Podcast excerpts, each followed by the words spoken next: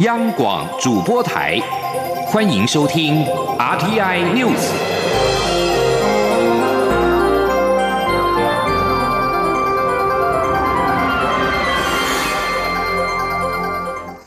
各位好，我是李自立，欢迎收听这一节央广主播台提供给您的 RTI News。民进党在九合一大选遇到重大挫败。府院党也展开检讨，除了蔡英文总统下乡听取意见之外，行政院长赖清德也在今天下午举行了长达三个小时的检讨会议。行政院发言人库拉斯尤达卡表示，环保署长李应元、农委会主委林聪贤以及交通部长吴鸿谋，其实在十一月二十四号选举的开票结果出炉的当天就提出了请辞，但赖清德经过思索之后，在今天的检讨会后准辞了。同意三位首长负起政治责任。行政院表示，三部会将交由政务副首长代理主持政务，而相关的交接活动将规划在四号举行。九合一大选后，蔡英文总统到各地方举行检讨座谈会。蔡总统今天出席台中场次的时候表示，选后要进行深度及全面性的检讨。等检讨完成之后，将进行府院党的人事重新布局。这场座谈会包括未能连任成功的台中市长林佳龙、立法院副院长蔡其昌等人都出席会议。总统表示，民进党除了要接受九合一大选的挫败，也要进行检讨。总统说，林佳龙对市政用心努力，却没有得到连任机会，确实让他有不公平的感觉。总统也表示。既然民意如此，民进党不论在中央或地方，在政策或选举策略，都要一起检讨。总统也呼吁大家帮忙检讨，让民进党在整队的过程中能够有更精准的方向。蔡英文总统前往台中出席总统跟县市干部选后座谈会，寻求连任失败的台中市长林佳龙，则是不满中央对公投议题没有立场，让基层民众不断的累积不满。而蔡总统则是频频的倾听、做笔记、检讨完之后，他强调，包括了府院党都会进行人事改组。记者肖兆平的报道。尽管市政受到好评，但还是以二十万张票的差距落败的台中市长林佳龙一号，当着蔡英文总统面前点名中央对公投没态度，认为党内太过轻忽。他说：“公投的议题，我们也必须深自反省。我们的中央并没有很慎重的来对待，以为这只是个别的这个。”在底层燃烧的不满，随着公投并大选的举行，他们到投票所。虽然林佳龙败选，但由于他是党内政国会中生代的领头代表人物，外界看好林佳龙的下一步动向。林佳龙表示，他是败选之将，现在只能好好聆听。他说：“我一定会跟大家在一起，那么责无旁贷，但我是。”待选的人，我只有先聆听。很多人不舍，甚至觉得不平。林佳龙的字字检讨，在一旁聆听的蔡英文表情严肃，也不时写下笔记。蔡英文虽然对林佳龙败选结果感到不公平，但也说民意既然如此，执政党就要进行检讨。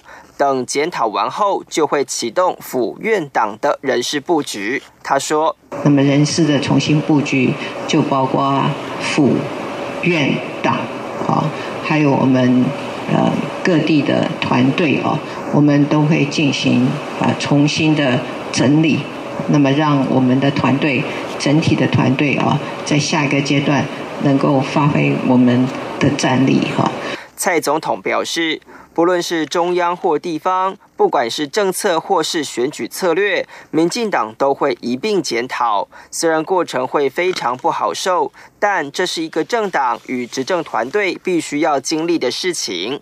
他呼吁大家帮忙检讨，让民进党在整队过程中能有更精准的方向。中央广播电台记者肖兆平采访报道。美国前总统布希老布希因病辞世，享受九十四岁。蔡英文总统获知之后，除了表达哀伤跟不舍之外，也请外交部向美方和老布希总统的家人致上台湾人民的悼念。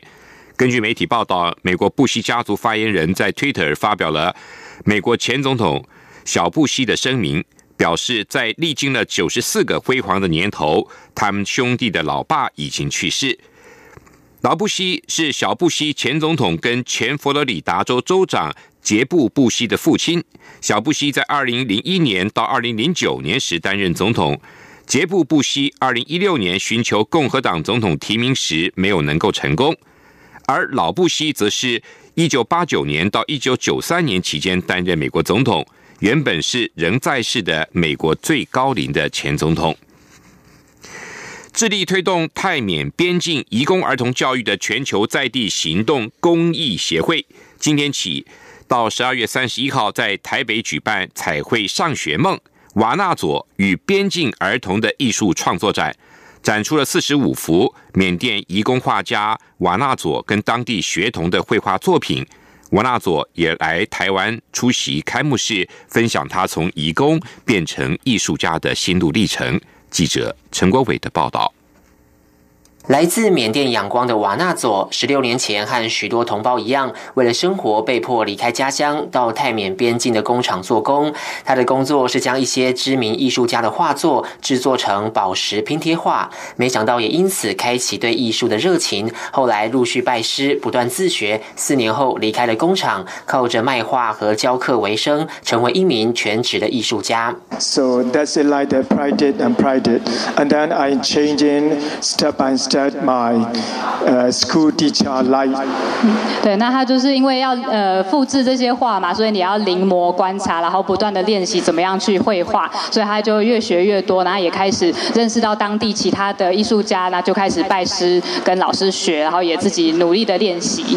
瓦纳佐说：“他想要帮助流落异乡的人们，用创作来表达他们的记忆、希望和梦想，并从现实困顿生活里得到喘息与自由。”三年前，全球在地行动公益协会开始和瓦纳佐合作，邀请他到缅甸学习资源不足的学校，带领贫困学童绘画与手工艺创作，透过艺术教育丰富这些孩子的世界。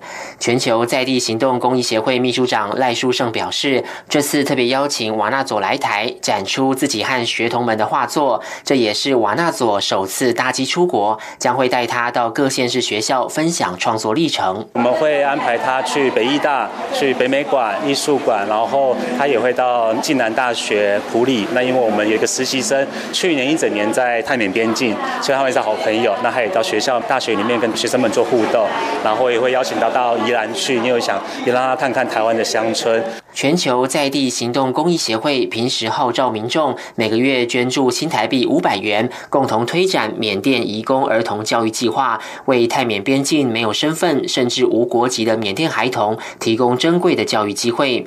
赖书胜说，今年已经资助五所移工社区儿童学校，共有七百名孩童及三十五名老师受惠。他期盼透过这次艺术创作展，能让更多人看见泰缅边境流离的人们，也看见缅甸孩。孩童的梦想。